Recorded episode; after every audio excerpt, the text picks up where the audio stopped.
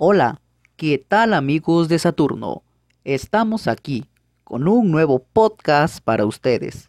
El día de hoy tocaremos un tema que ha generado mucha confusión a lo largo de mucho tiempo y es algo que se ha ido repitiendo una y otra vez.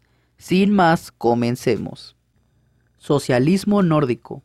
Antes que nada, cuando hablamos de países nórdicos, se entiende a países nórdicos como Suecia, Noruega, Dinamarca, Finlandia e Islandia. Conversando muchas veces sobre el tema del socialismo, ¿cuántas veces no hemos escuchado por parte de muchas personas de izquierda, incluso por parte de algunos profesores, decir que el socialismo sí funciona y utilizan de ejemplo a los países nórdicos? Estoy seguro que en más de una ocasión han escuchado a una persona decir, pero Suecia es un país socialista y tienen un alto nivel de vida, o quien no ha escuchado que en Noruega existe un Estado benefactor que redistribuye la riqueza y que muchos de los servicios en ese país son gratis y que todo esto es gracias al supuesto socialismo que sí funcionó en estos países. Pero, ¿todo esto que se dice sobre el socialismo y los países nórdicos es real o es parte de un mito? Pues bien, analicemos todo esto. Las personas de izquierda, los socialistas, socialdemócratas y toda la izquierda en general suele afirmar que los países nórdicos son exitosos y tienen prosperidad y riqueza gracias al Estado benefactor con una gran intervención del Estado sobre la economía, acompañada con altos impuestos y un gran gasto público. Y es que ya desde aquí hay un error en esta afirmación, y esto se debe a una confusión y una mentira difundida por parte de la izquierda que le han hecho creer a las personas. Pues bien, veamos con un ejemplo sencillo y fácil de entender. Decir que los países nórdicos son ricos por la alta intervención del Estado y los altos impuestos sería como decir que Elon Musk se hizo rico por comprarse un Lamborghini. Obviamente, esto es un error, pues para que Elon Musk gaste una enorme cantidad de dinero en adquirir el Lamborghini, primero debe tenerlo. Lo mismo sucede con los países nórdicos y el estado de bienestar. Estos países no salieron de la miseria por tener altos impuestos y un estado de bienestar, sino porque ya eran ricos desde antes de tener altos impuestos. O sea, que para poder financiar un estado de bienestar, primero construyeron la riqueza, de lo contrario, se harían países pobres. Pero, ¿qué fue lo que realmente hizo rico a los países nórdicos? Tomando el ejemplo de Suecia, este país nunca fue un país rico como lo es en la actualidad. De hecho, era uno de los países con más pobreza del continente europeo durante el siglo XIX. Pero todo esto cambió gracias a que Suecia abrazó reformas liberales y políticas de libre mercado. ¿Qué fue lo que ocurrió? Gracias a las políticas de libre mercado capitalistas, Suecia llegó a estar en el cuarto puesto de los países con una renta per cápita más alta del mundo. O sea que Suecia tuvo un enorme desarrollo que le permitió alcanzar la riqueza. Esto duró hasta los 70.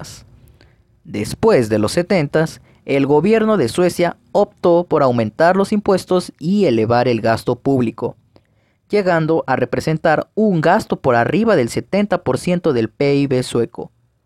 Al aumentar el estatismo y la burocracia dentro de la economía sueca, este sistema colapsó. La deuda pública de este país no dejaba de crecer. A partir de los años 90, Suecia cayó en una fuerte crisis económica, tanto que durante la crisis económica hubo una fuga de capitales, Luego de esto, se implementó el sistema de vouchers, un modelo público-privado para que las empresas privadas compitieran por prestar servicios públicos. Viendo toda la evidencia, nos queda una duda. ¿Suecia se hizo un país rico por el socialismo? No. De hecho, es todo lo contrario. Suecia se hizo rica gracias a las políticas del capitalismo de libre mercado. El estatismo y la intervención del gobierno sueco, junto con los altos impuestos, fue lo que llevó a Suecia a una crisis económica y no el libre mercado. ¿Suecia es un país socialista? No. Suecia no es para nada socialista.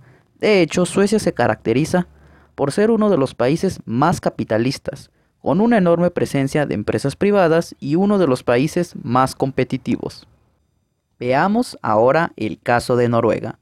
Entre las décadas de los 80 y los 90, Noruega experimentó una serie de reformas capitalistas de libre mercado, incluso con una fuerte privatización de empresas.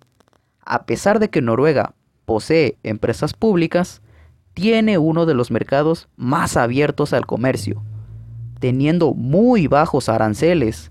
Además, en este país es fácil iniciar un negocio, pues muy pocas empresas requieren licencia para operar, en comparación de otros países.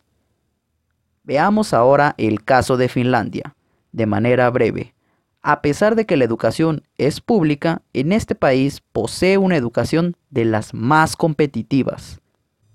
Ya para finalizar este episodio, revisando los datos y la evidencia, nos podemos dar cuenta de que los países nórdicos no son para nada socialistas. Y de hecho, en estos países hay una fuerte presencia de empresas privadas y no se enfrentan a una excesiva burocracia.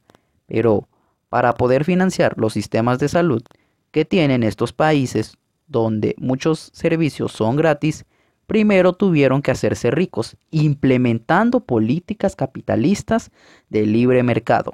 De lo contrario, sin esta riqueza capitalista, estos países se hubieran empobrecido. Por lo tanto, el estado de bienestar es nocivo, pues vuelve dependientes a las personas, pero además tiene consecuencias negativas sobre la economía y retrasa el desarrollo. Y bueno, mis amigos de Saturno, hasta aquí finaliza el episodio del día de hoy. Ya presentada la evidencia, saca tus propias conclusiones y no te dejes llevar por las mentiras. Saturno te invita a escuchar nuestros próximos episodios.